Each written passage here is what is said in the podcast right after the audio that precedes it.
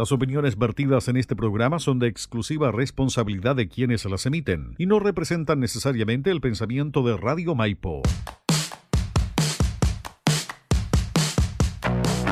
En Radio Maipo, en la www.radiomaipo.cl.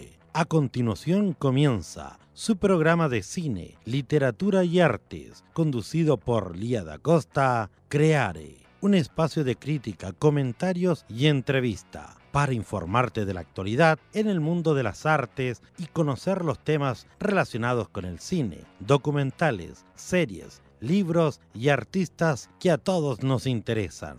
Bienvenidos y bienvenidas a Creare con Lía da Costa.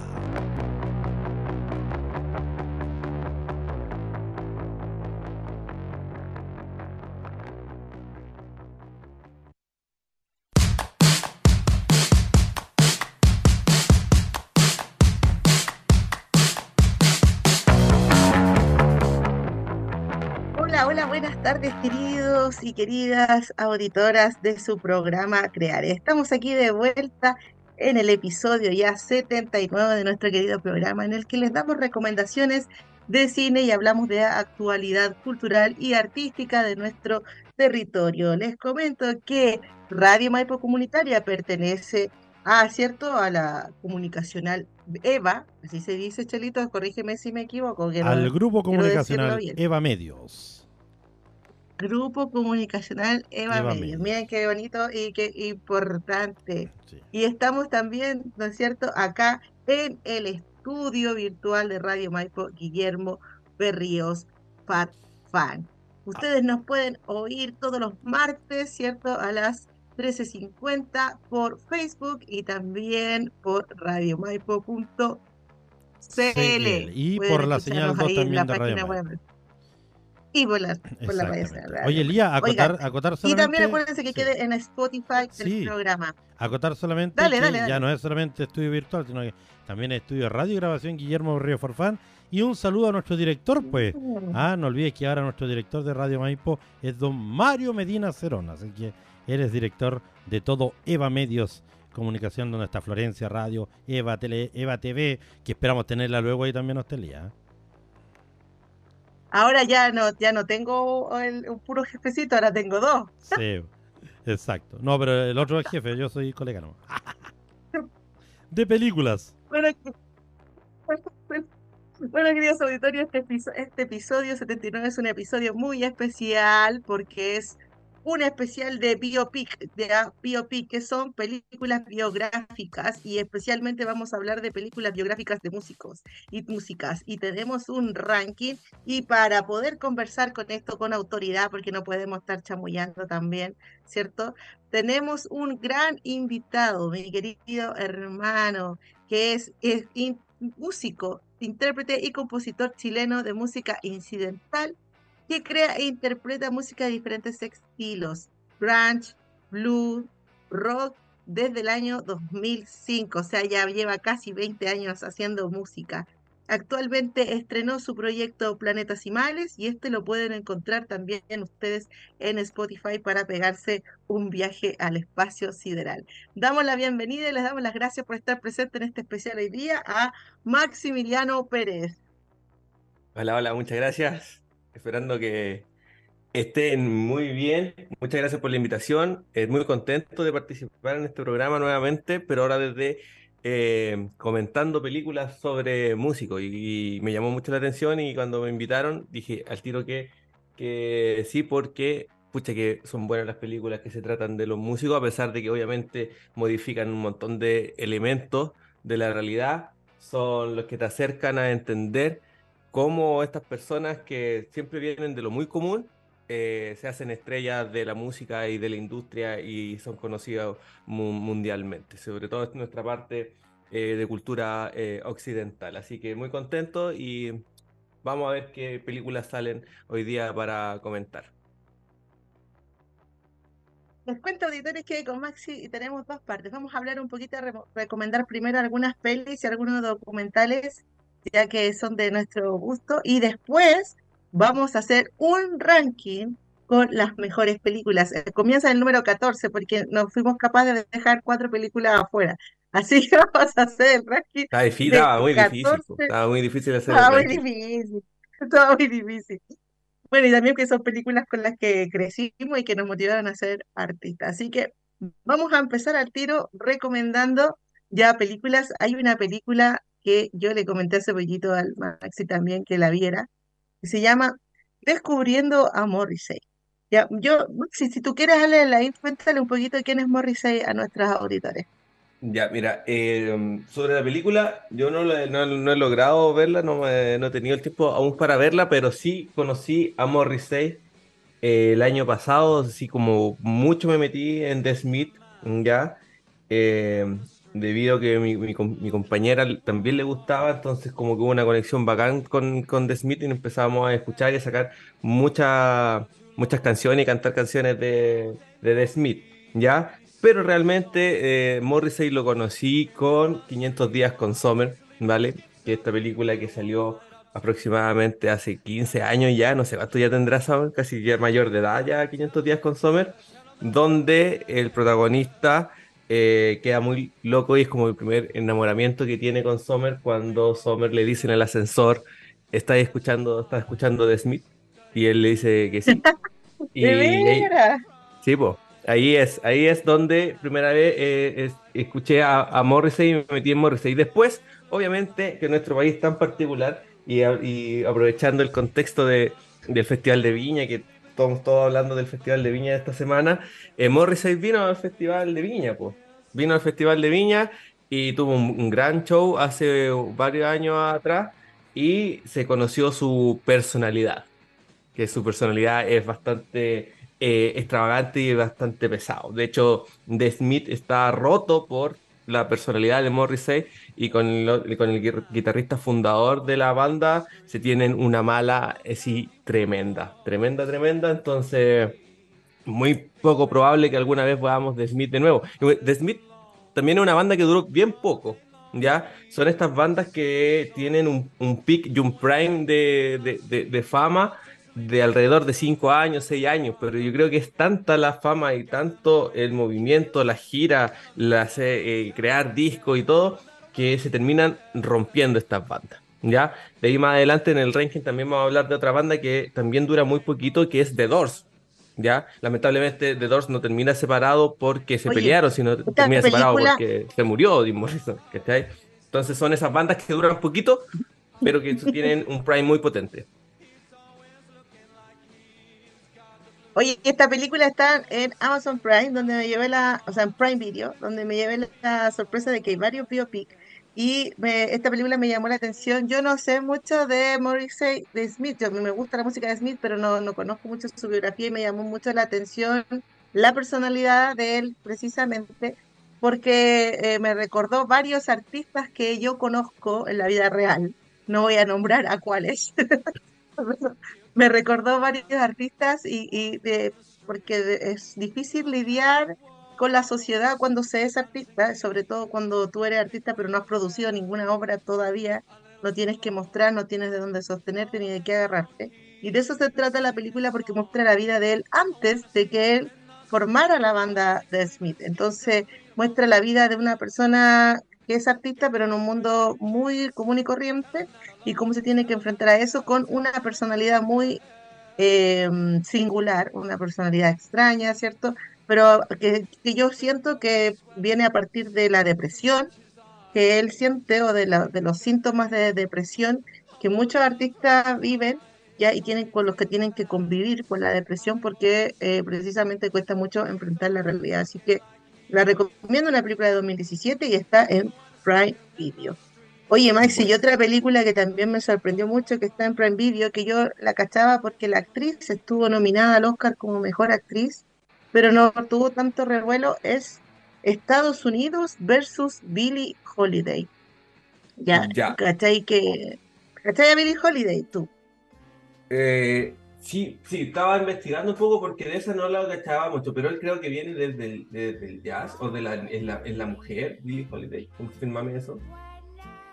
Sí, sí, a principios del, a principios de los años 20 y eh, a principios de los años 20 y es, bueno, una de las figuras más importantes porque eh, también fue muy revolucionaria para su época, porque en el público sentaba a las personas de color con los blancos, no, no, no, hacía esas separaciones, y también porque cantó una canción, a todos juntos, todo mezclado, y también porque cantaba una canción que estaba prohibida, que era una canción que se llama Fruta extraña y que se trataba de eh, un árbol en el cual estaba colgada una persona de color, porque en ese tiempo a las personas las masacraban en la calle, así simplemente en sus propias casas se acusaban a una persona de color de, de, robar, por ejemplo, sin juicio, sin nada, inmediatamente iba una turba y los golpeaban, los masacraban, los colgaban eh, en los árboles.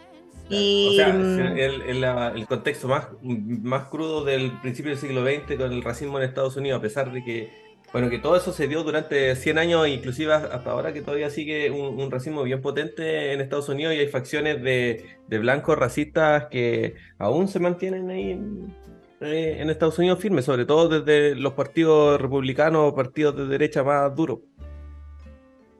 Sí, de hecho, en la mañana estaba mirando una noticia de que había uno, una congregación nazi en torno a una fiesta de Donald Trump, o sea, así como ah, que están relacionados íntegramente. Viola, sí, piola.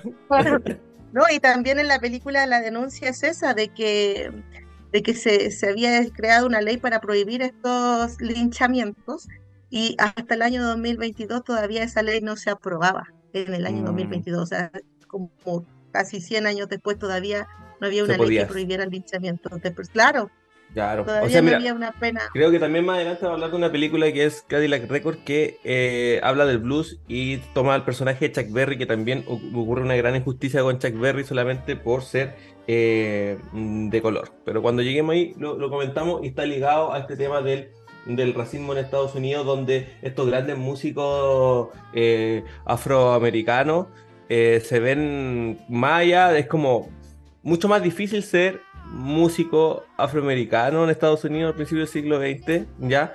Y lo único que lo hizo salir de ahí fue su, propio talento, porque no, no tenían los medios, no tenían el apoyo como social, ¿ya? Y aún así destacan, y destacan netamente a partir de su trabajo artístico y, su talento innato que trae que en sus genes desde África, que viene obviamente desde la tribu africana y desde la música de ritual, porque desde ahí aparece absolutamente todo.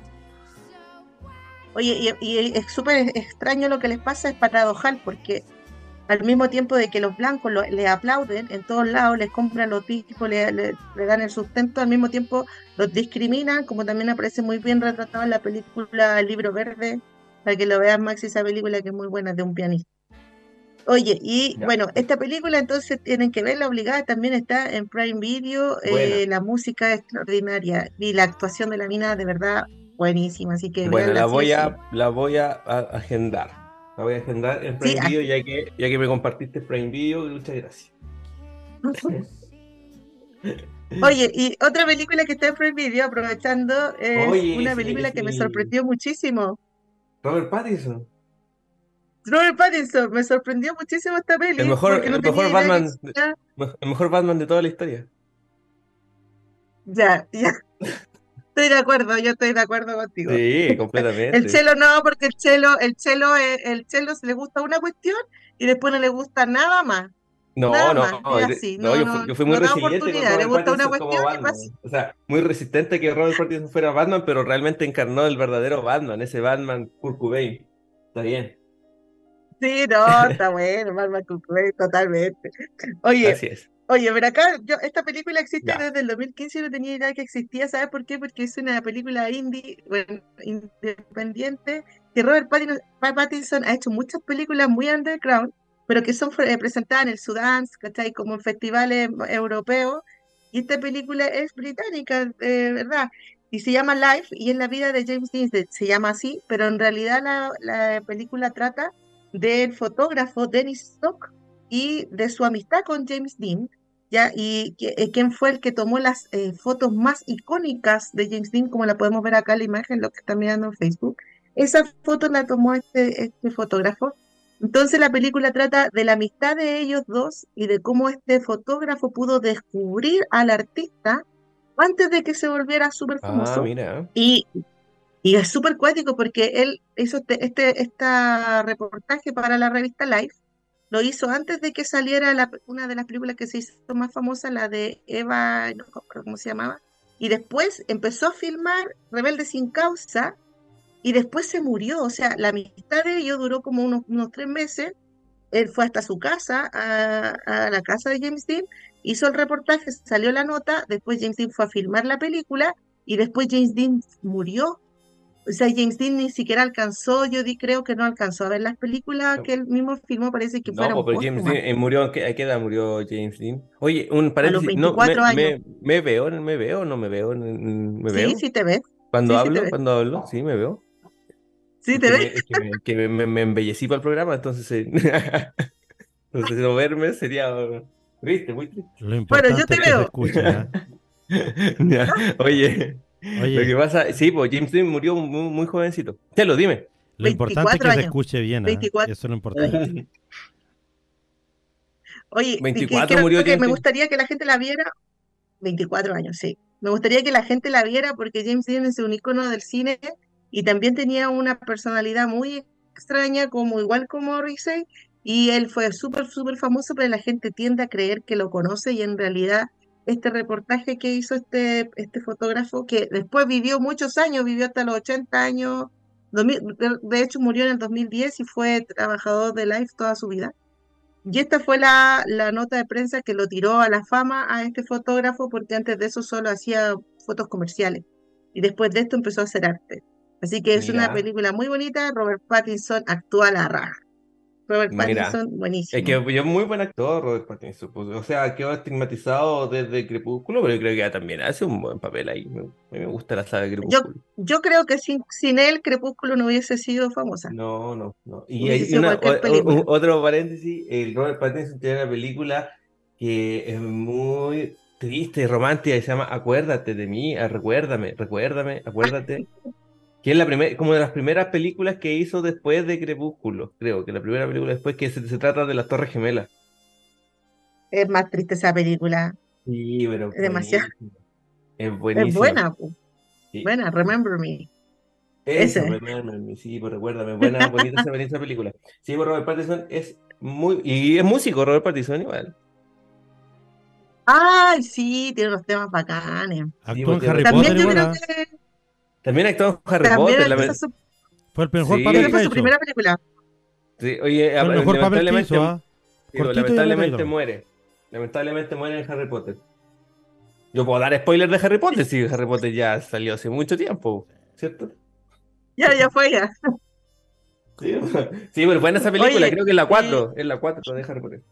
El cáliz. Oye, de deberíamos hacer un especial de Robert el cáliz Pattinson, fuego. Chelo. Sí.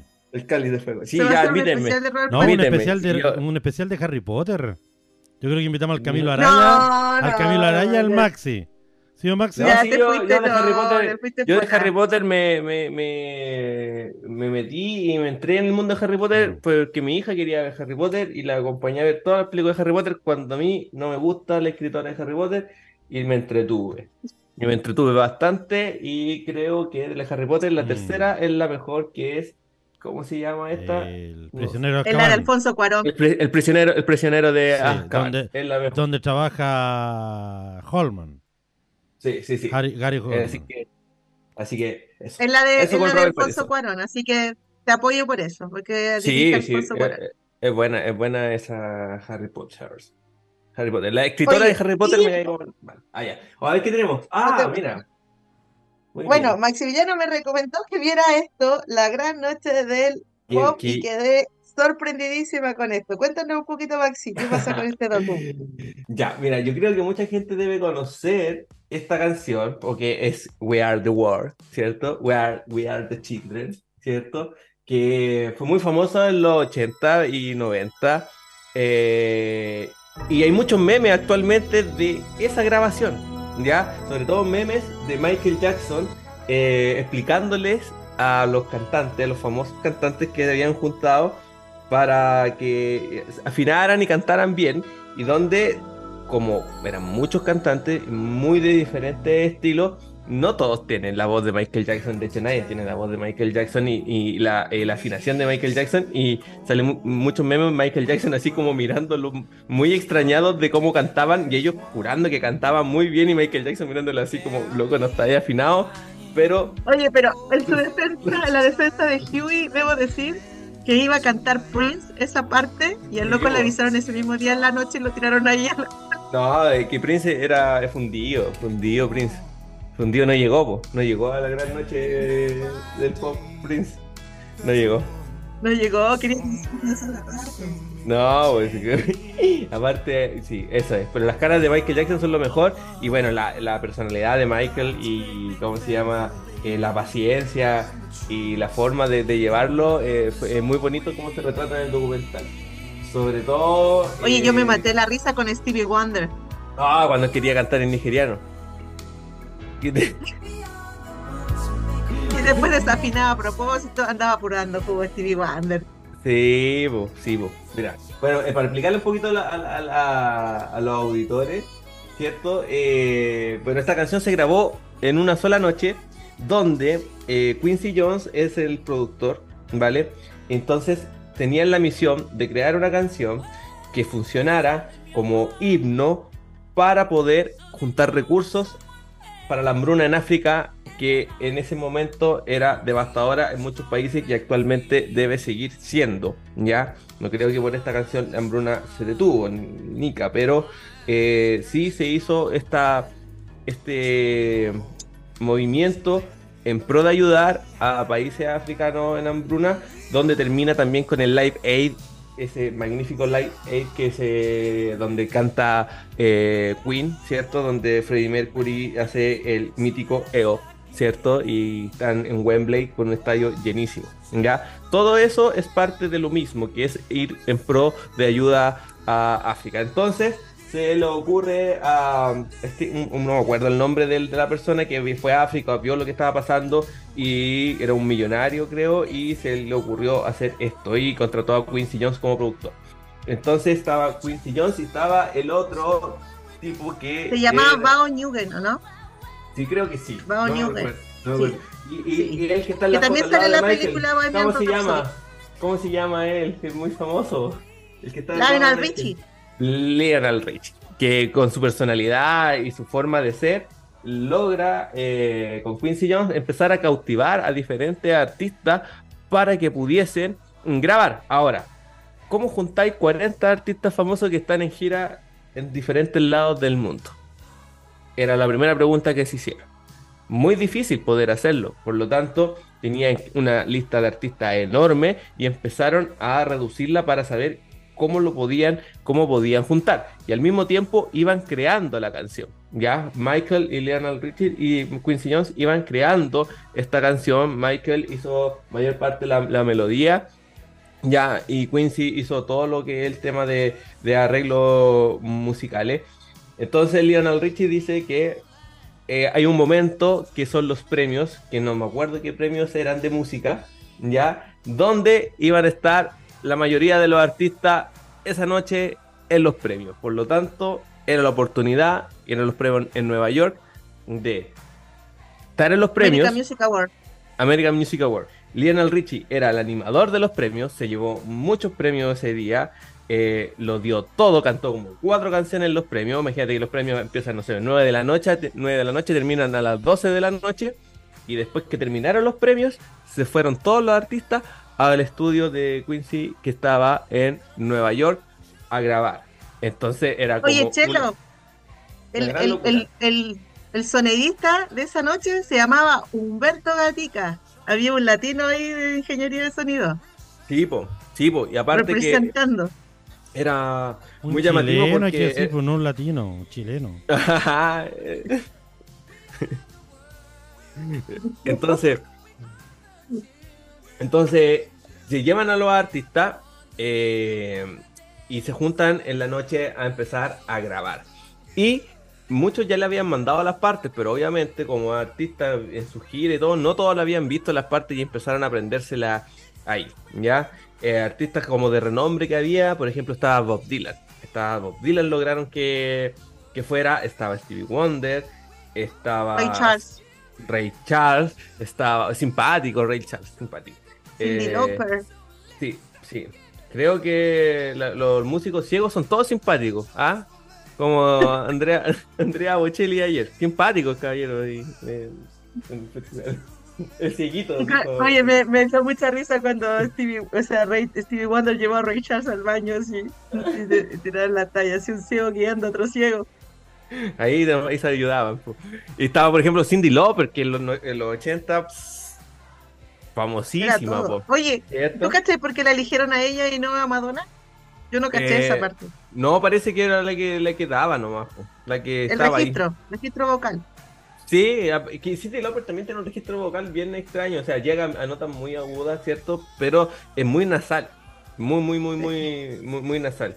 Y en esa época de los 80 era muy, muy famosa y tenerla ahí a Cindy Lauper era también un plus para, para esta versión. ¿Qué más estaba? Bruce Springsteen, Bruce Springsteen también en los 80, eh, el, el típico máximo.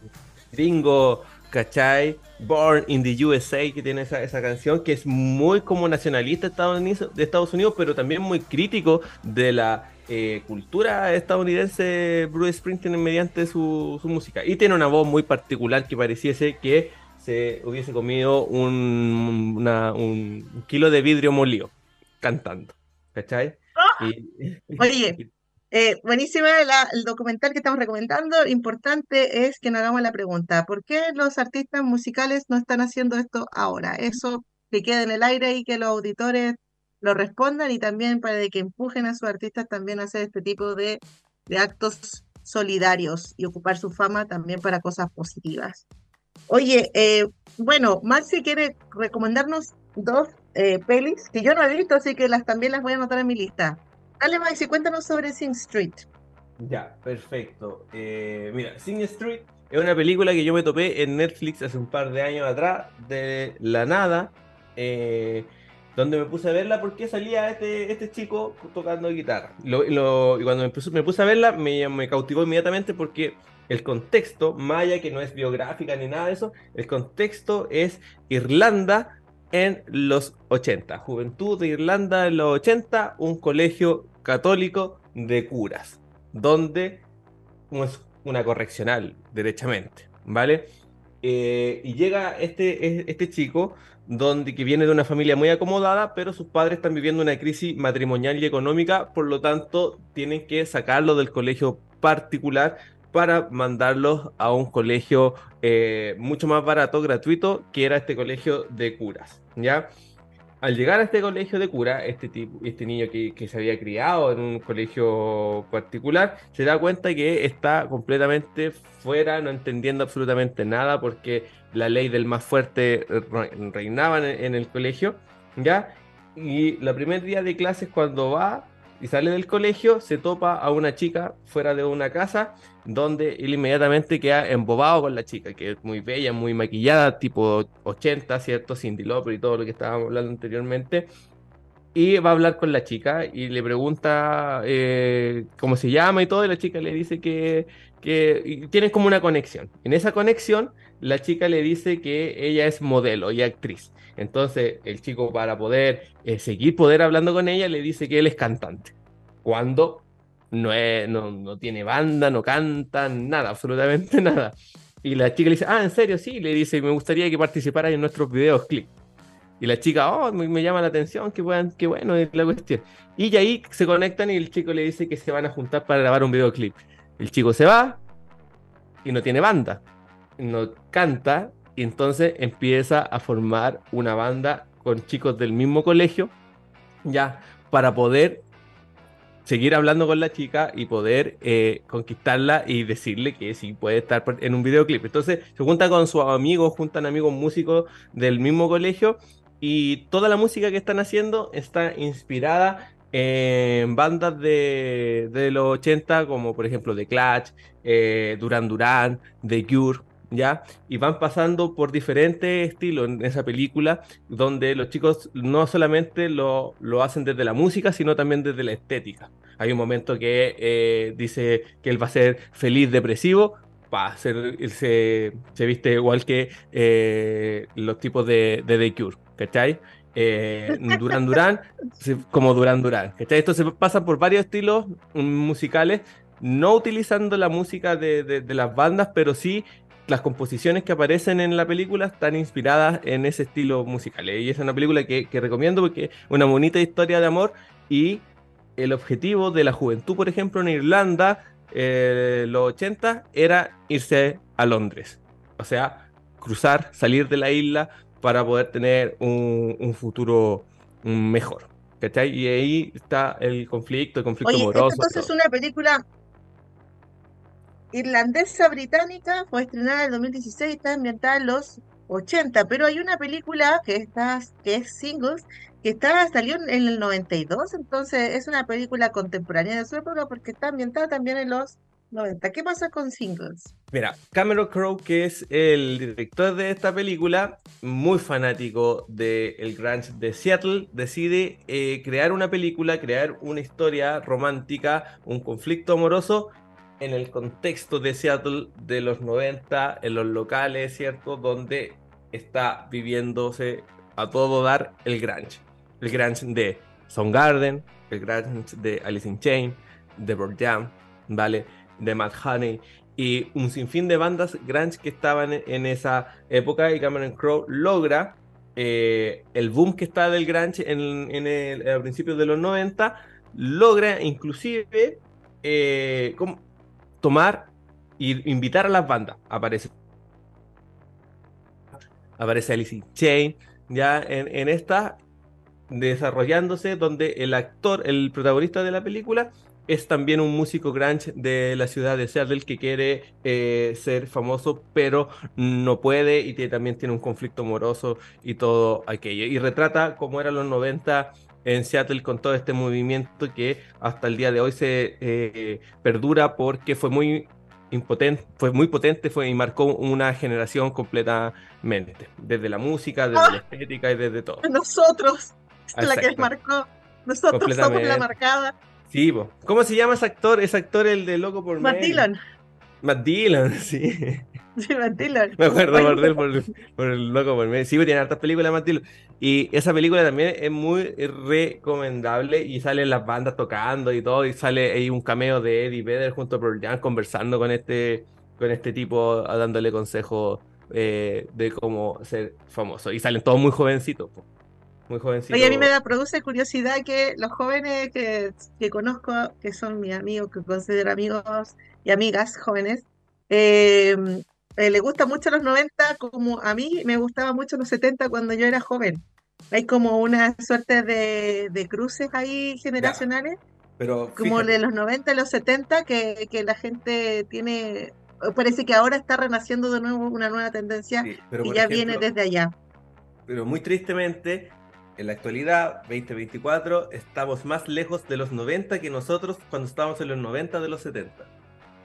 Eso sí, ¿cachai? Y es como, wow, pasó hace mucho rato en los 90, yo tuve mi infancia en los 90, no fue mi adolescencia, mi adolescencia fue eh, finales de los 90, principios de los 2000, ya con otros movimientos musicales como por ejemplo el New Metal, ¿cachai? Con Limp Bizkit, Korn, eh, Linkin Park y toda esa mezcla de bandas de, rap y, metal. Más allá de que sí me gusta mucho el grunge y me considero una persona de que se metió en la música mediante, eh, por medio del grunge, eh, mi generación es otra. Entonces, por ejemplo, tú que naciste en, en 1980, tú viviste tu adolescencia en los 90. Entonces, llegaba ahí directamente a, lo que era el gran eh, adolescente, ¿cierto?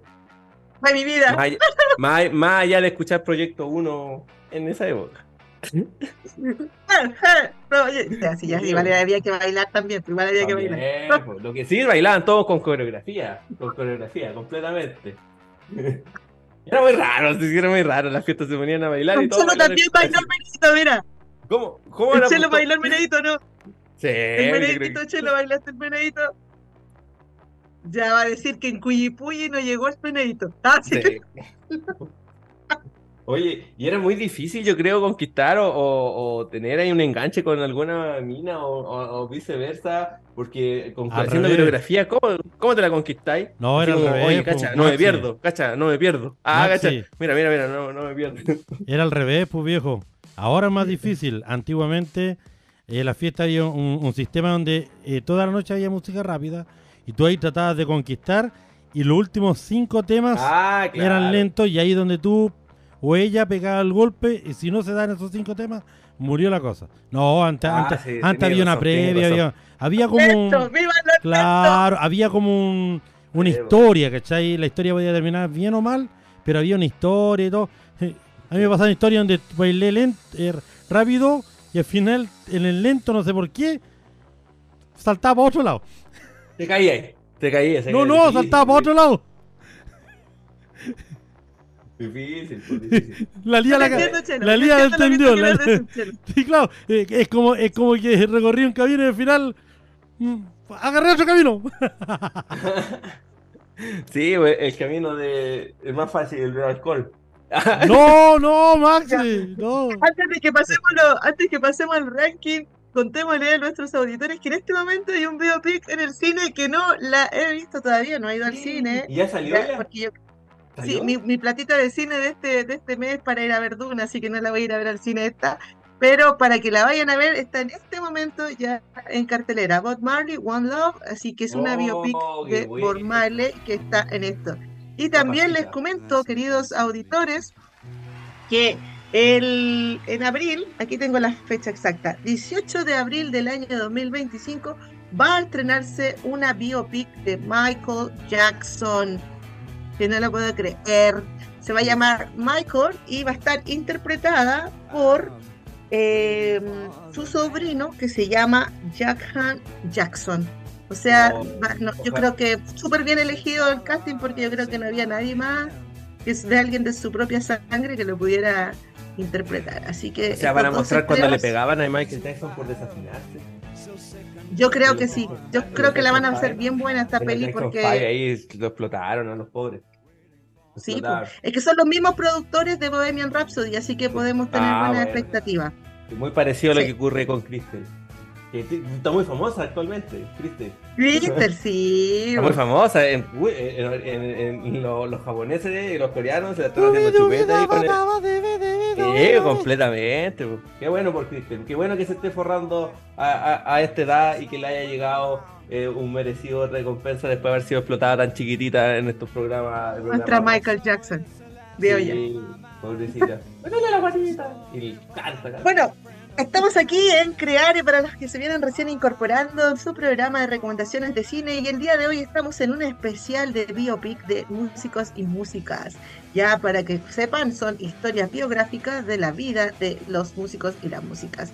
Y con Maximiliano Pérez, que es nuestro invitado de hoy, compositor, intérprete, estamos haciendo, vamos a comenzar ahora el ranking de las mejores biopics de la historia en el mundo de la cinematografía. Son 14 películas que hemos elegido para ustedes, para que, para que sepan sobre este ranking y vean cuáles para nosotros son las mejores películas de todos los tiempos biográficas basadas en la vida de artistas musicales. Así que vamos a empezar ahora con el ranking, vamos a empezar con la número 14, número 14, casi famosos. Esta es una película que casi la dejamos fuera, como casi famoso, casi quedó fuera, porque es híbrida, no es tanto un biopic, pero bueno, aquí en Maxi les va a contar un poquito sobre esta esta película es muy, muy, muy buena. Retrata las bandas en la época de los 70, las giras de las bandas eh, en Estados Unidos, ya inspirada en un periodista de la Rolling Stone, donde desde muy adolescente tuvo la oportunidad de eh, seguir a bandas como Lex también a Black Sabbath, donde iba, se metía en la gira. Entonces está inspirada en él y se crea una banda ficticia en la película donde mm, muestran cómo un adolescente convivía diariamente en una gira en autobús, ¿cierto? Por Estados Unidos, con todos los excesos ya y problemáticas que ocurrían ahí con estas bandas de, de hard rock donde la locura y la droga estaban ahí muy muy presentes y él la retrata como, como periodista. ¿ya? También tiene un trama amoroso muy bonito donde él se enamora de una groupie de esta banda eh, y ahí tiene un conflicto porque la groupie es mucho mayor, la groupie obviamente quiere estar con los músicos, no con un cabro chico periodista, y ahí está el conflicto amoroso de esta película que es muy recomendable y creo que salió como en el 2004, 2003 y la rendé en el Bluesback. Oye, pero es muy bonita esta película y la banda sonora es muy bacán porque le hace homenaje a muchas bandas conocidas. Bueno, ese es el número 14. Número 13, Johnny and Julia. Esto sí número me marcó 13, a mí. número 13, número 13, número 13. Ya. Esta me Eh, marcó. Ya esta es la de Johnny Cash, ¿cierto? Johnny Cash, por The Ring of Fire. No, no, no, the ring. Bueno, esta me gustó mucho, a mí me marcó, yo creo que es de, es de las biopic, cuando recién empezaron a aparecer más películas biográficas y se hizo una biográfica de Johnny Cash que también ha Pero esta no es tan atormentado. vieja, po. No tan viejo, sí. Sí, por ver, esta, yo te digo al tiro qué 2008. año salió Johnny and June. 2010, 2012, por ahí. Es del 2005. 2005. Hoy. Es del 2005. Y su nombre verdadero es Walk the Line, o sea, en la cuerda floja. Y para Hispanoamérica se, se, se le puso Johnny and June, Pasión y Locura. Mira. Bueno, Johnny Cash está, ha sido como ultra remasterizado, así como que ya ahora todos los artistas contemporáneos han grabado temas de Johnny Cash. Claro, claro, porque mezclaba también el, el folk eh, estadounidense, pero desde lo blanco, ¿cachai? Desde el blanco, no desde el blues. Y, y ese folk, eh, pucha, ahora sí ha estado bien pegado. Hay varios artistas que están haciendo ese folk. Aquí hay un artista actual que le recomiendo que si mm, se llama Jack Case, o Case, Jack Case, que es un joven que gringo que está tomando estos elementos del folk más el rock y se está eh, eh, sacando canciones muy muy muy buenas inspiradas también en este folk- eh, pop folk estadounidense que establece y le lleva a todo el mundo el señor el Juanito Sencillo Oye, también, bueno, la, la mm, ah, ¿cómo se llama esta niña? Taylor Swift también pues, hace este tipo de música. Después se puso más pop, pero partió Sí. con el country music de esta misma manera. Bueno, y en esta película actúan los grandísimos eh, que Joaquín Phoenix es insuperable y la Reese Witherspoon también en un, en un personaje muy Mira. diferente de lo que hace siempre. mira este, eh, Para que los, para que. Napoleón, Napoleón. Vamos al número 12. Número 12, número 12, dijo el Chelo. Le, Levi en Rose La vi en Rose, ya. Esta yo no la he visto todavía porque me dijeron que era trágica y no sé por qué ando Es anti, anti películas trágicas. Sí, sí, po. pero bueno, es- está, ganó un Oscar la Marion Cotillard por esta interpretación y es una canción, eh, bueno, la vi en Rose, que así se llama la película, es una de las canciones de, de la Edith Piaf, que es súper, súper famosa y es como representativa también de la ciudad de, de París. Y, tú, ¿cachai? Que van- eh, basaron toda la banda sonora de eh, Inception en esta canción también. Ah, mira. Mira. Sí, toda la, toda la banda sonora, todo el leitmotiv de, la, de Hans Zimmer, de Hans Zimmer en Inception, está basado en la Vie en Rose Sí, de esta canción. Artista actual Así que, que- puedes comparar con Edith Piaf o, o inspirada en Sass, artista francesa música- ¿verdad, po? que es, es muy buena y hace música en la actualidad. Así que si les gusta eso, les gusta escuchar esta musiquita, sentarse a tomar un café, pasarse el rollo que está en París, ya saben lo que tienen que escuchar. su Sam. vinito, ¿cierto? Su besito. Impecable. Su besito. Ya, vamos con la número 12. Número 12, The No, Runaways. The Runaways. Eh, La 11, ¿verdad?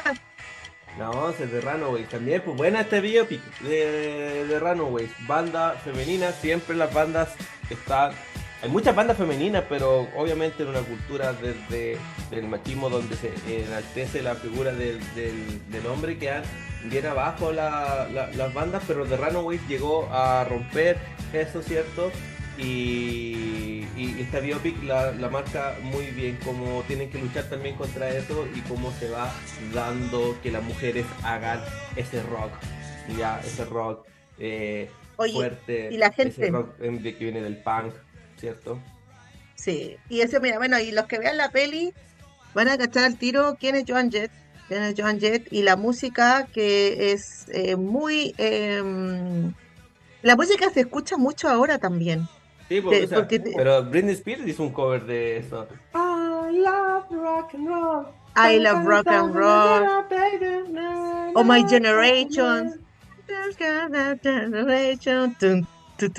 También, pues. Bueno, y Cherry Bomb, que en la película la interpreta. Cherry Bomb. La película la interpreta la Dakota Fanning. Ella canta la canción Cherry Bomb en la película. ¿Verdad que eh, la llaman. Eh, eh, Jet es la actriz de. Eh, ¿Cómo se llama? Kristen Dance.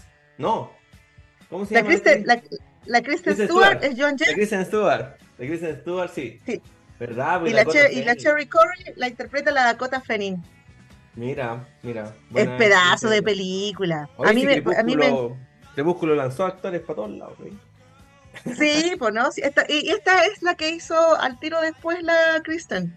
Sí, sí, recuerdo. De hecho, de hecho que de hecho la hizo antes de Eclipse y la loca se cortó el pelo para esta película y en Eclipse le tuvieron que poner, poner peluca y por eso se veía raro su pelo en, en Eclipse. Ah, mira, Porque no se, cor- se cortó el pelo de- para de- esta peli. No, Muy pero bien. esta es tremenda película y Sí. bueno, las que somos mujeres y nos gusta el rock, esto es, pucha, muy, muy importante para nosotras, así como que se haga una película de una banda que también surgió eh, en una época que era muy machista y las minas eran súper jóvenes, tenían Sí, 15, 16, 16 años cuando salieron y se mandaron al medio disco, el primer disco. así. Bueno, y también la idea del productor que las potenció igual, pues, También, que pues, y fue visionario claro. en términos económicos. Sí, pues, y cómo, cómo la industria las moldea y cómo ellas tienen resistencia a esa industria, ¿cierto? Donde la mujer sea eh, cosificada eh, de cierta forma. Así que muy interesante la historia de The Runaways. Sí, hay que verla sí o sí. Ahora sí, número 10, ahora partimos el, el- del ranking de los 10. Vamos número a ver. 10, dejamos en el número 10 a Rocketman. ¿Qué te pareció esta peli, Maxi? No recuerdo. Ah, The Rocketman, sí, bo. la soa Bachelet tocando piano en el, en el funeral. Eh, sí, bo, eh, eh, este señor eh, Elton John. Ah, No. Elton sí, John. Sí, Es que a mí me pareció interesante, pero creo que deberían haberla hecho porque le, le pusieron mucho misticismo, sentí. Eh, Como que en unas partes vuelan el escenario, ¿cachai? Y como que me incomodaba un poco eso. Como Claro, que claro, siento que... o, o sea, pero que va, va desde lo que la mente de Elton John, pues su mente imaginativa, eh, completamente rompiendo las cadenas, eh, siendo una figura de la comunidad eh, homosexual, ¿cachai? En una Inglaterra mm, completamente, bueno, monárquica desde, desde siempre, ¿cachai? Entonces, rompiendo todo eso y que más encima llegue, ¿cierto?, a, hacer circo. El señor. Sí, pues. Sí, pues no, no, pero la, la vida de él, o sea, como la parte, pues, el, amigo que componía los temas y todo, yo encuentro que ahí eso es lo que a mí me movió para ver la, la película y Sí. me, me dejó en shock la, Muy el personaje de la mamá. Ah, La bueno, mamá me dejó mal. Sí, sí, pero como- es, es muy musical, es muy musical la película. Esta película es 100% Sí. música. Música de Elton John, coreografía, eh, un musical. No más allá de Yo creo también que se debe a que el loco está vivo igual, ¿sí o no? Es como un Sí. homenaje en vida al, al artista. Sí, Elton Tiene también que ver con eso. Ya vamos Perfecto. con la 9. Oh, esta sí que pero estábamos este- chicos. Este, este es un clásico, po, La Bamba, po. La Bamba que lamentablemente termina muy trágicamente con, con ¿cómo se llamaba el- este caballero? Este joven. El actor, No, po, el de Richie. Richie Valens, El Richie Valens, po, el Ricardo. El Ricardo se. el Ricardo. Sí. Y ahí muestran, claro, cómo, cómo llega al estrellato inmediatamente. Y lamentablemente muere en un accidente de avión. Esta peli fue estrenada en el 87. Fue una de las Bueno. primeras que vimos. Bueno, Sí, sí, pues. Y Junto marcó con- también ahí marcó harto tiempo el tema, tuvo mucho tiempo, eh, fue hit La Bamba. Y también tratar el tema de los latinoamericanos, como los latinoamericanos, los chicanos en Estados Unidos, su música y su la música que escriben también en español, que también es, que tiene que ver con Selena. Mira, vamos a llegar a, a Selena. Eso, mismo estaba pensando yo, porque también Selena salió un par de años después de esta interpretada por eh, la gran Jennifer Lopez.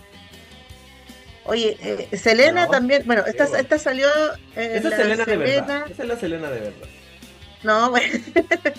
Esa foto es de Jennifer López. ¿Es, Jennifer López? Es Jennifer López. Wow. Sí. esto fue en el 97, salió 10 años después salió Selena. Ah, pero igual Selena es una película que marcó mucho a los artistas también. Mira, el otro día, sin ir más lejos, vi a la actriz de Capitana Marvel, la Capitana Marvel, se encontró con Jennifer López y se puso a llorar de emoción. Y le dijo que ella había decidido actuar ser actriz después de haber visto esta película Selena. ¿En serio? Y le cantó. Y sobre todo porque. Sí, y sobre todo pero también le por la ética laboral que la Jennifer López tenía para con sus trabajadores y, con la, para las mujeres también. Bueno, no, muy buena Selena. Y también muestra lo bacán del. Eh, muestra cómo eh, los fans ¿cierto? O estas personas que se obsesionan con el artista pueden llegar a pasar de amarla a tener una obsesión, inclusive llegando a, a matarla. Muy parecido a lo que le ocurrió lamentablemente también a John Lennon. Sí. Y ella, bueno, y la Selena también era tremendísima artista, pues se perdió ahí una, una potencia enorme. Y tocaba con su hermano, pues. Eso es lo importante. Y la película muestran cómo hacen las bandas, el papá también desde la obsesión y también lo sobreexplotaba bastante el papá. los dinos. Los dinos, pues. Selena y los dinos. Sí, ¿cachai? Sí. Así que recomendable ver eh, Selena. Está, la serie, ahora salió una serie en Netflix de Selena, me la recomendó mi hija Isabela, me dijo papá, salió Selena en Netflix y la vio completita a ella. Ah, qué lindo, no hay que verla entonces. Sí, Todo por ti, Selena. Oh, Selena. Esto es todo por ti, Selena. Buena, buena película. Buena película, muy triste. Oye, el, el Martín, nuestro primo, que le, le gusta mucho el hip hop, me dijo, no puedes hacer un biopic sin poner esta película. Es que esta es la media película. Cuenta un poquito más. Esta película habla de la historia del el hip hop, dale, en, Nueva York, en, el Bronx de Nueva York, ¿cierto? A partir de estas facciones que se da, porque el hip hop, música urbana. Ustedes tienen que entender que lo que ocurre, por ejemplo, actualmente con la música urbana es lo que ocurrió en los 80, 70 y 80 en, en Estados Unidos. ¿Ya?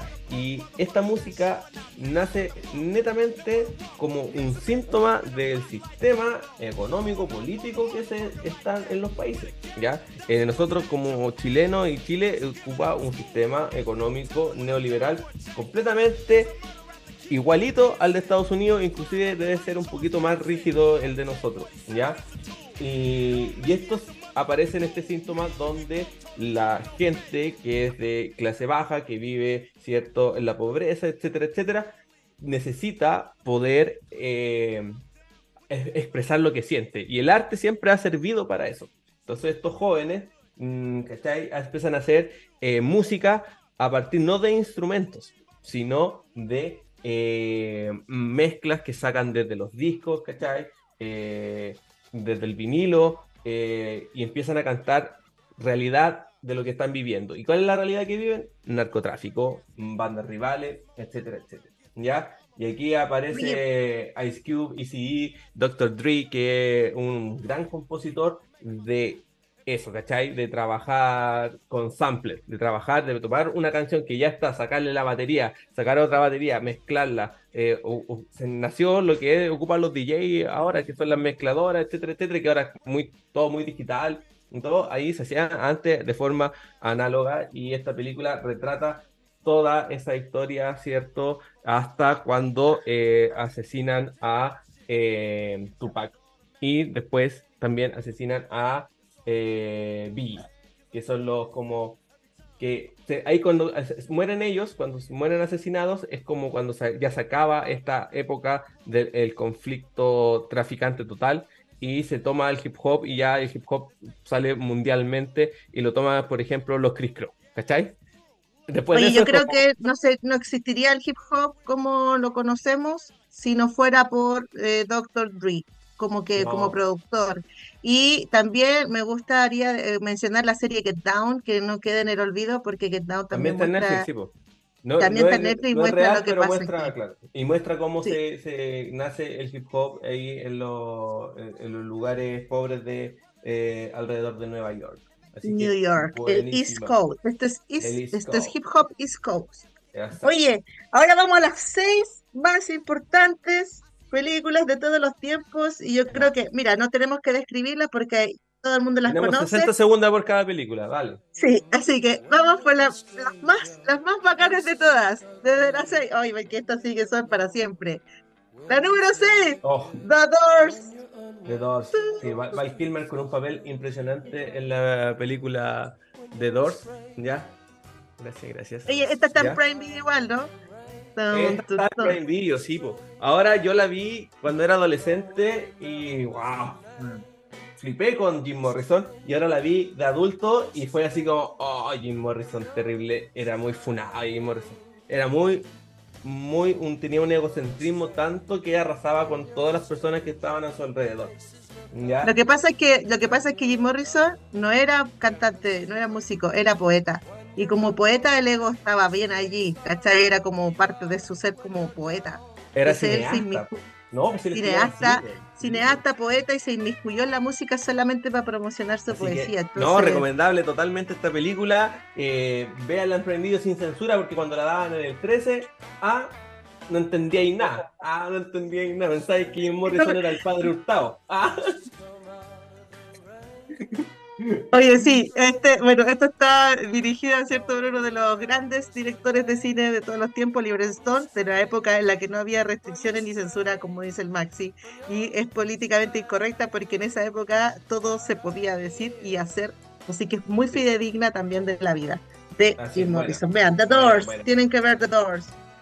Bueno, la otra es Ray Charles, con la tremenda actuación de Jimmy Fox, Sí, también una peliculaza. Peliculaza la de Ray Charles que muestra cómo él fue creciendo eh, musicalmente, porque Ray Charles no nació ciego, Ray Charles se fue quedando ciego cuando niño, entonces una vez que ya quedó ciego, con niño con 8 o 9 años, empezó a desarrollar su oído y ahí adquiere el oído absoluto donde le permite, por ejemplo, tocar piano sin equivocarse y empezar a crear música que viene desde el blues y el gospel, que son la iglesia, el gospel, la música de la iglesia negra eh, en esa época. Y también muestra los excesos, sobre todo la adicción a la heroína que tuvo Ray Charles, porque la heroína era, estaba ahí campante en, en, los 70 y muestra cómo Ray Charles lo logra superar.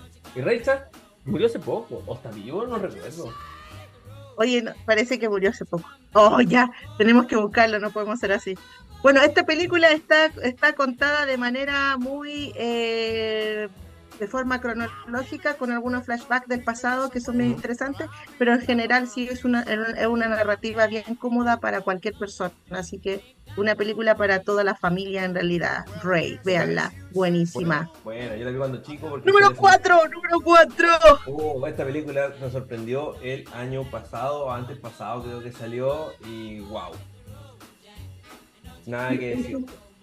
No, el director Baz Luhrmann, uno de los mejores directores también de nuestra época, de la época del cine modernista, vanguardista, ya me encanta cómo cuenta la historia. Sí, Mulan Rouge, Romeo Julieta, como cuenta la historia Baz Luhrmann, la cuenta también de una forma bastante fidedigna al como Elvis vivió la fama y los procesos que vivió Elvis, ya, y la película se centra mucho en su representante, que es el coronel, ya, él es como el narrador de la historia. Sí, el narrador de la historia donde él quiere mostrar su visión de que él no hizo nada malo con él. ¿Cachai? De lo que, que si no fuera por él, Elvis no hubiese existido.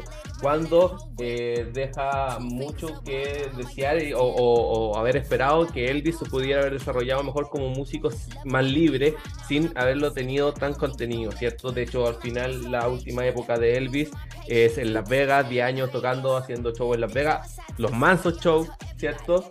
Pero contenido ahí contenido ahí en Las Vegas y metiéndole, metiéndole droga para que pudiese eh, rendir. Hasta que su corazón no, no, no dio más. Muy buena película, también muestra el inicio de Elvis, que es más que allá de que sea el rey del rock and roll, yo creo que es el blanco que rescató las raíces negras del blues y del rock and roll, de Chuck Berry, de todo ello, y la llevó a, de forma mundial. ¿Por qué? Porque era blanco, era encachado, bailaba bonito, movía la pelvis de una forma muy particular.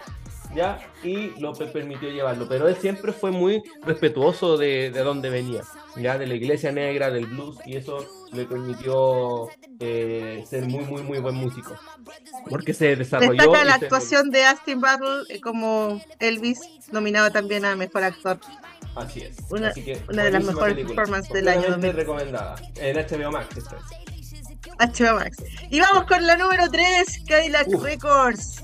Esta película no es muy conocida, pero yo la dejé en el número 3 porque refleja eh, algo muy importante que es para la música popular, que es el blues. Cómo se establece el blues en Chicago a principios del siglo XX es lo que permite tener la música popular que tenemos hasta el día de hoy, ¿ya? Y tenemos eh, artistas muy importantes como Moody Water, eh, Moody Water, eh, Walter, eh, Willie Dixon, que no era el músico famoso, sino era el compositor que hace esta famosa frase musical de blues, pam, pam, pam, tan, tan, tan, tan, tan, tan. Todos conocen eso. Eso lo hizo Willie Dixon y lo hizo para Moody Waters y de ahí en adelante todo explotó. También tenemos como figura femenina a Eta James, ya que es una gran cantante de esa época que la interpreta aquí Beyoncé. Y Beyoncé manda un papelazo. Aunque Eta James eh, de verdad nunca no estuvo de acuerdo que la eh, eh no la interpretara. De hecho, Eta James tiene un, carácter bien, bien particular. Que es así, hay que entenderla. Sí, pues sí, sí. sí, es así ella. Que tenía las caderas muy anchas, Beyoncé, para hacer Y muestra el personaje muy importante, más allá de los músicos, que es el creador del sello Cadillac Records, que eh, este tipo del pianista que está acá, ¿cierto? Este actor. Eh, actúa Adrian Brody. Y él el que crea el estudio Cadillac Record en Chicago, donde empezaron a grabar, a grabar a muchos blueseros, y cuando el blues empezó a decaer, apareció otro personaje que es Chuck Berry, que es uno de los, es verdadero rey del rock, donde tomó el blues, lo aceleró y empezó a hacer bailar negros con blancos. Y ahí quedó la patada en Estados Unidos, y ahí se, se fue todo por un tubo, que inclusive ese tubo llegó a la isla grande de Inglaterra, sobre todo al puerto de Liverpool, y aparecieron los Beatles, ¿cachai? Todo a partir de esto. Sí. Aparecieron los Beatles. Y los Rolling Stones que le pusieron, pusieron Rolling Stone por una canción un tema de, Woody Waters. Sí, por los Rolling Stones toman completamente lo que es el blues de eh, Chicago y los Beatles toman el rock and roll de Elvis. Por eso tienen como esa eh, diferencia. Ya los Rolling son mucho más ligados al blues y al diablo, ¿cachai? Y a todo lo que va ligado al diablo, porque el blues está ligado al diablo desde. Eh, de, ¿Cómo se llama? Este Robert Johnson. De Robert Johnson, ¿cierto? Con el cruce de camino y todo. Y los Beatles toman el, rock and roll blanco de, de, Elvis, ¿ya? Pero imagínense, y después vuelve, la música nace en Estados Unidos, se va a Inglaterra, nacen estas dos gigantes bandas y vuelven a Estados Unidos con la música ya renovada. Entonces, eso se llama la invasión británica que se da en los 60. Y no era tanto y no era tan invasión tampoco. era eh, un, regreso. No, pues la invasión, se, le llama invasión por eso, ya, pero muy buena Cadillac Records. Vamos a las dos. Sí, cambió el mundo para siempre, así que véanla. Número dos. Amadeus. Amadeus Mozart muestra la biografía de una personalidad muy extravagante a Mozart, pero lo más bonito de esto que la cuenta eh, el narrador de la película es eh, Salieri, que es el compositor que siempre tuvo envidia de, Wolfgang Amadeus Mozart, porque Mozart de verdad era alguien muy, muy fuera del, del, de lo común. O sea, las partituras que se registran hasta el día de hoy que están ahí, que son de Mozart, no tienen borrones y no tienen rayones. Mozart escuchaba y, y lo escribía. Uno la compara, por ejemplo, con partituras de Beethoven, que está llena de, de garabatos y rayados y borrones. Mozart no. Mozart lo que, lo que le pasaba en su mente lo escribía y era lo, que, lo correcto. ¿ya? Eh, y esta película lo retrata de esta forma y también yo lo llamo el primer rockero porque Mozart, con su fama, se fue por el mal camino y termina eh, muerto de cirrosis, ¿ya? Y tampoco, y termina eh, enterrado en una fosa común, ¿cachai? O sea, toda su fama, todo, eh, Mozart no, no, sabemos dónde está el cuerpo de Mozart, ¿cachai? Porque fue tirado. y la última que compuso fue un requiem para un funeral que no lo tocaron en su funeral. No, claro. Y que es el Requiem que Salieri lo, lo, ayudó a terminar y se le acusa a Salieri de que haber matado a Mozart. Hoy esta película sí que es buena, loco. Esta película es de como del año noventa y tanto, ¿no? Sí, sí. y es súper larga y es súper, súper, muy, muy buena como... Hay que verla, es obligada sí, para todos los artistas, no solo los músicos, yo creo. No, y vamos con el... el... Dale. Número uno, número uno, número uno, número uno. Yo creo que todo el mundo. Número uno, número uno, número uno, número uno, número uno, número uno, número uno, número uno, número uno, número uno, número uno. Se pasó. Esta película se pasó. Eso, eh, cielo. Es muy. Es muy emotiva de principio a fin esta película. O sea, yo cuando entré al cine a ver esta película estaba muy emocionado. Me gusta mucho Queen. A partir de, cuando era niño escucho Queen. Y empezar a escuchar, eh, ver esta película con eh, Somebody to Love fue. Oh, no, demasiado. Y después cómo desarrolla la historia de, Freddie Mercury, la historia de Queen, eh, la forma como a lo que lo llevó y agrandó el rock Queen, ya, porque lo sacó de los locales y lo llevó a los estadios, ¿cachai? Entonces, Oye, y Rami Malek, su interpretación. No, el actor es impresionante. O sea, hay muchos documentales o detrás de escenas de esa película que son muy recomendables ver, porque se muestra todo el trabajo pulcro que se hizo estando con, por ejemplo, con Brian Mays ahí, ¿cachai? Con la gente de Queen, eh, aprobando absolutamente todos los movimientos, ¿cachai? Eh, contando cómo había sido esa, esa, situación. Entonces, es una de las eh, biográficas más reales que podáis encontrar porque estaban ahí todo el rato. Brian May, que estuvo 100% ahí en, metido en la película. ¿cachai? Y eso lo lleva a que sea muy, muy, muy real. Así que esta película es completamente recomendable. También la pasan en el colegio, pero hay ciertas cosas que no se pueden pasar porque uh, son mayores de 18, ¿cachai? Temas sobre todo de sexualidad y la sexualidad, cómo exploraba su sexualidad eh, Freddie Mercury, que lo llevó lamentablemente a adquirir el SIDA eh, en los 80 y que lo llevó después a su muerte. Oye, sí, Amadeus era del 84, hermano. Ah, del 84. No, ese es buenísimo. Ah, tú todavía ni nacías, po. Yo la, no. yo la vi, la, la, arrendaron en VHS mi papá y después tú la viste en la tele, seguro, o la viste en el VHS que, que pirateamos. Completamente, pirateado total. Pirateado total. Ah, se lo pone cara de espanto. Bueno, bueno, bueno, y entonces oh, Bohemian Rhapsody terminamos entonces este ranking de las mejores biopics de artistas musicales de toda Buenísimo, la historia. Esto, muy bacán. Maximiliano, súper bien. Gracias por estar con nosotros en Crear y apañarnos. Ya sabes que cuando estemos hablando de música siempre te vamos a estar invitando para que nos des sí. tu opinión experta sobre estos temas, ya que eh, se necesita mucho conocimiento hoy en día también sobre la claro. música y el arte para todo el mundo. ¿Lía? Así hagamos, que muchas hagamos, gracias. Hagamos, hagamos programas de, de, películas musicales desarrolladas en escuelas, como por ejemplo escuelas de rock. Ya, ya me parece. Prepáralo y, y, le damos y, con una especial sí, sobre eso, bacán, estoy de acuerdo. Muy bien, muchas ya gracias, que... todo filete, muy bien, la pasé muy bien eh, y desbloqueando un montón de recuerdos. Con oh. Dígame. Sí, oye, recuerda para el 10, ¿ah? Ya empieza a promocionar. Sí, sí, sí. Sí, eso justamente. Antes de irnos, quiero decirles que la próxima semana vamos a hacer un programa especial el martes sobre las películas nominadas a los Oscars. Pero, pero, pero, pero, el día marzo, 10 de marzo, eh, vamos a estar haciendo la alfombra roja de Creare y antes de que partan los Oscars, vamos a estar hablando a las 20:15, vamos a estar hablando sobre las películas nominadas. ¿Para qué? Para poder incentivarles a todos ustedes a participar en el concurso de Creare, porque el Centro de Meditación Bacán está regalando una entrada doble al cine a la persona que le achunte a más ganadores de los Oscar el 10 de marzo. Así que ya lo sabe, busque nuestras redes, arroba programa Creare, participe en el concurso, vea el especial de los Oscar de la próxima semana y también el especial del 10 de marzo que vamos a hacer aquí con el chelo, la alfombra roja de Creare. Y bueno, antes de irme también quiero felicitar a Pedro Pascal porque ganó el, el premio a mejor actor masculino de series de televisión en el SAC y es un premio muy importante porque es el premio que le entregan sus colegas, los actores y actrices. ¿Lo ganó por The Last of Us? Por The Last of Us, sí. Con, este, con esta información y nos despedimos, nos despedimos Maxi, muchas gracias por estar acá con nosotros y nos vemos entonces, nos vemos entonces queridos auditores en un próximo programa. Y el próximo programa es el episodio número 80 de Crear. Así que vamos a tener grandes sorpresas. Un abrazo para ti, Maxi. Abrazo para ti, Chelo. Y nos vemos. muy bien. Chao, chao. Buenas tardes. Chao, chao.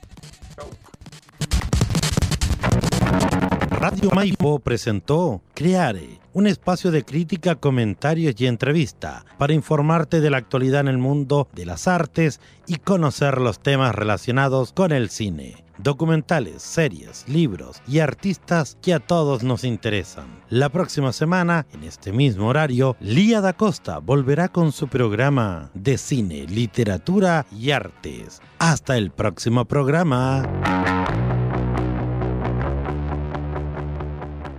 Las opiniones vertidas en este programa fueron de exclusiva responsabilidad de quienes las emiten y no representan necesariamente el pensamiento de Radio Maipo.